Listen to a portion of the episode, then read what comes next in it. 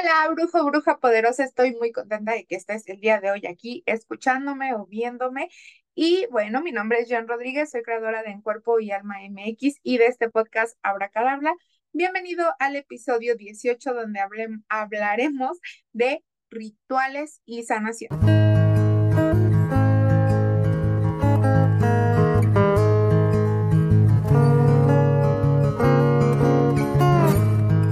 Bueno, pues yo estoy súper emocionada de estar el día de hoy aquí contigo porque este es uno de mis meros moles, la neta.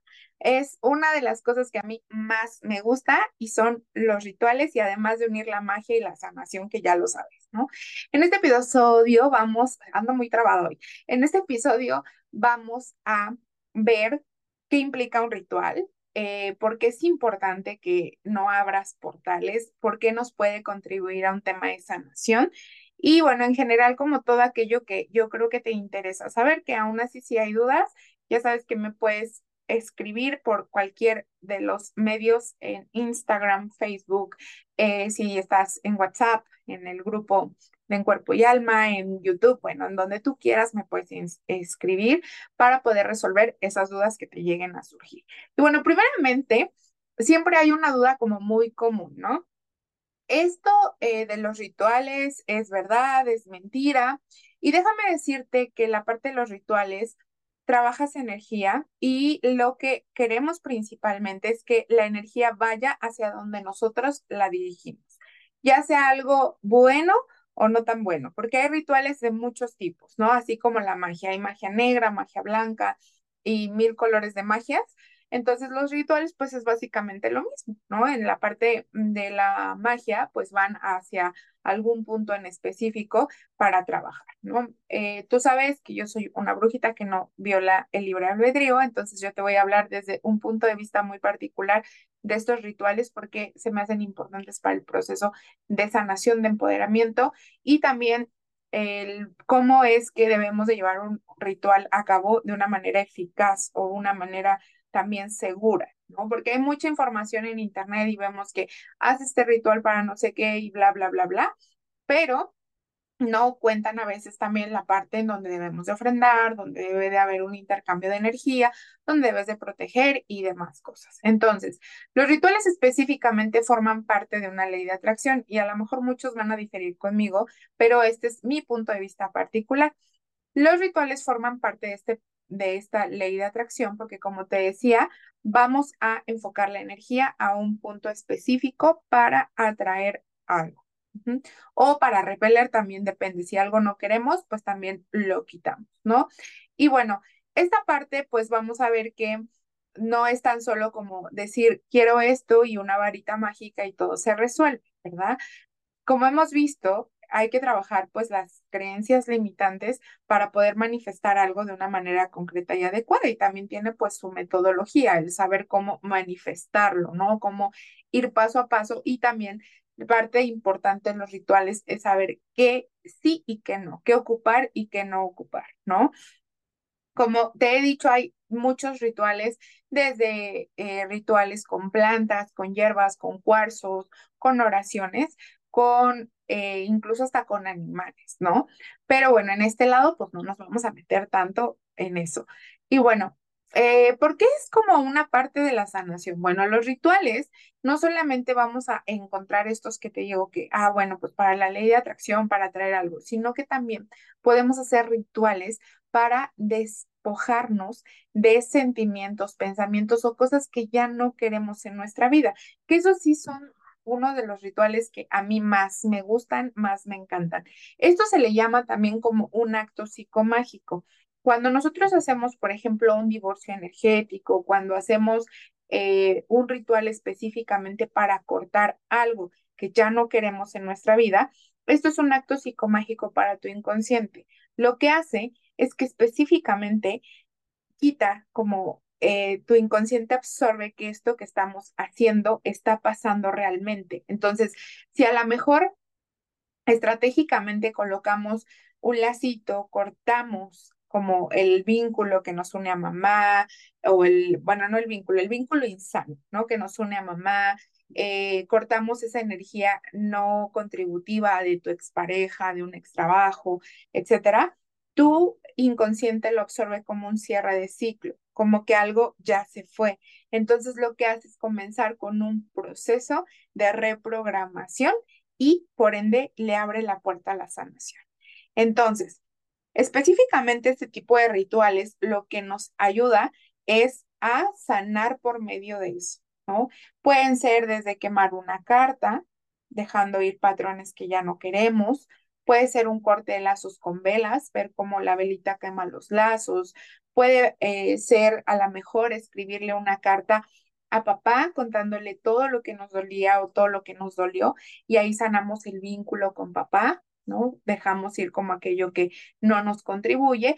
Y bueno, de estos hay muchísimos. Obviamente, en cada uno del dejar ir, pues tiene un qué, ¿no? Si vamos a trabajar con la energía masculina, pues podemos incluir plantas masculinas, podemos incluir velitas que vayan de acuerdo a la intención. Y pues esto lo hace como mucho más específico para que tu cerebro tenga como más dirección. Entonces, eso es lo que hace que sanemos mediante los rituales. Yo siempre te recomiendo que hagas rituales de sanación porque obviamente, pues esta parte te hace dejar ir y abrirle paso a lo nuevo, abrirle paso a lo que tú quieres manifestar ya. ¿no? Hay rituales donde trabajamos, por ejemplo, con el amor propio, con la belleza, para manifestar a lo mejor una parte de atracción o conectar con tu energía femenina, que ese es uno también de los que a mí me gustan mucho y que yo le llamo endulzamientos propios. Aquí déjame decirte que la parte del un endulzamiento va a variar dependiendo de la brujita que tú vayas, va a variar también del método que lo haga.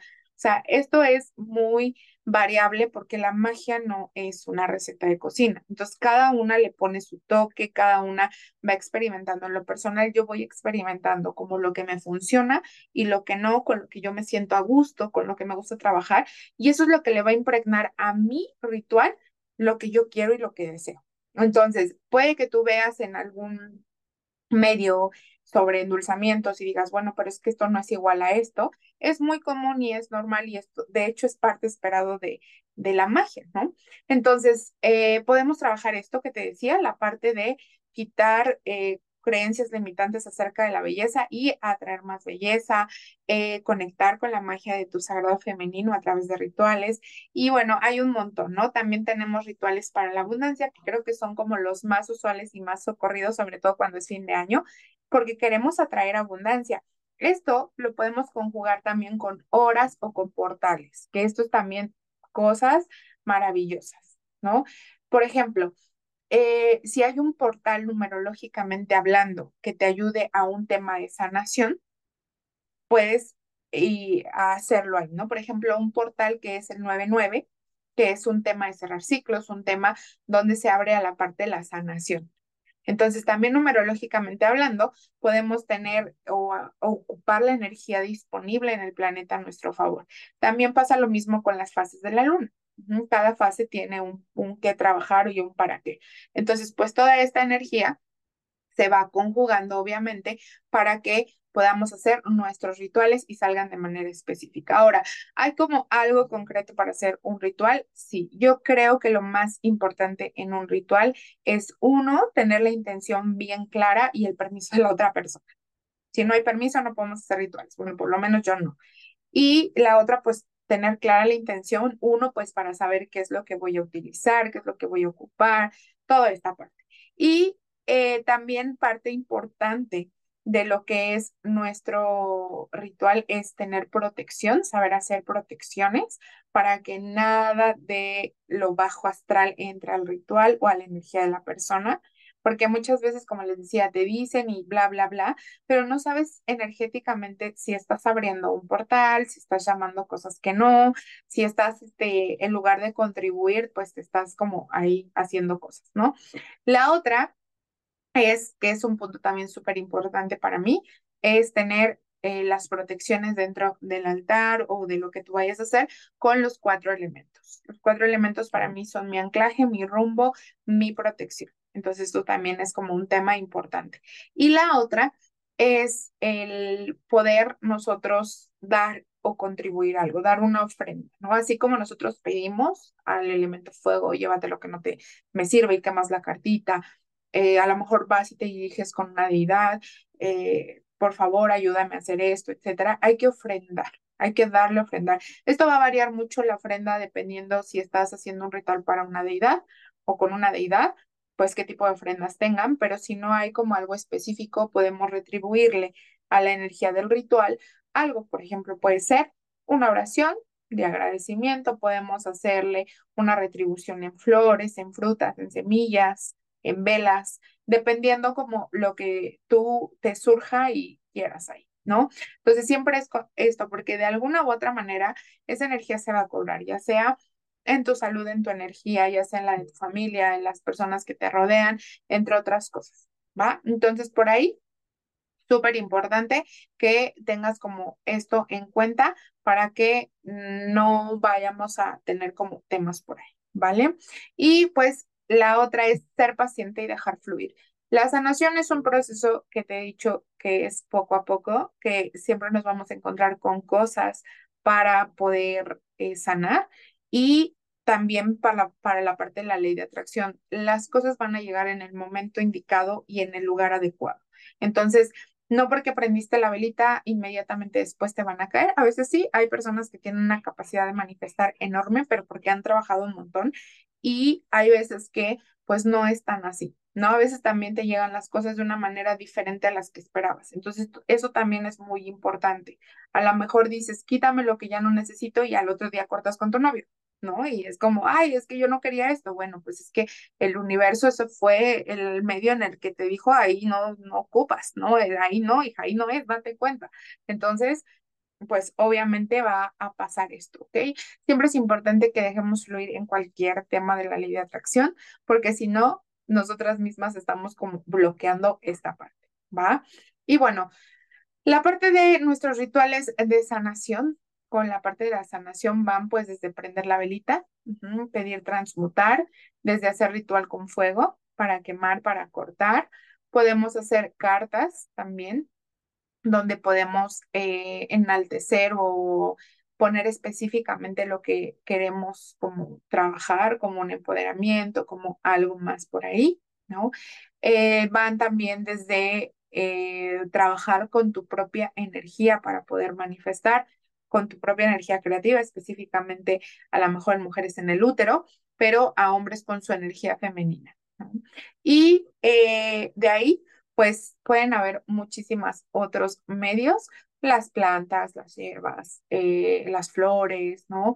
Los frutos, entre otras cosas, podemos tomar como elementos para poder sanar, ¿verdad? Hay muchísimas cosas más como ritos o rituales que son mucho más grandes y que se realizan en colectivo para eh, llevar como un punto específico hacia la manifestación o hacia la sanación también, ¿no? Entonces, bueno, pues creo que esto es todo lo que tienes que saber acerca de los rituales con la sanación. Espero que te haya gustado. Si tienes dudas, con mucho gusto las resolvemos. Y nos vemos en el próximo episodio de Abra Cadabra. Te mando un abrazote y espero que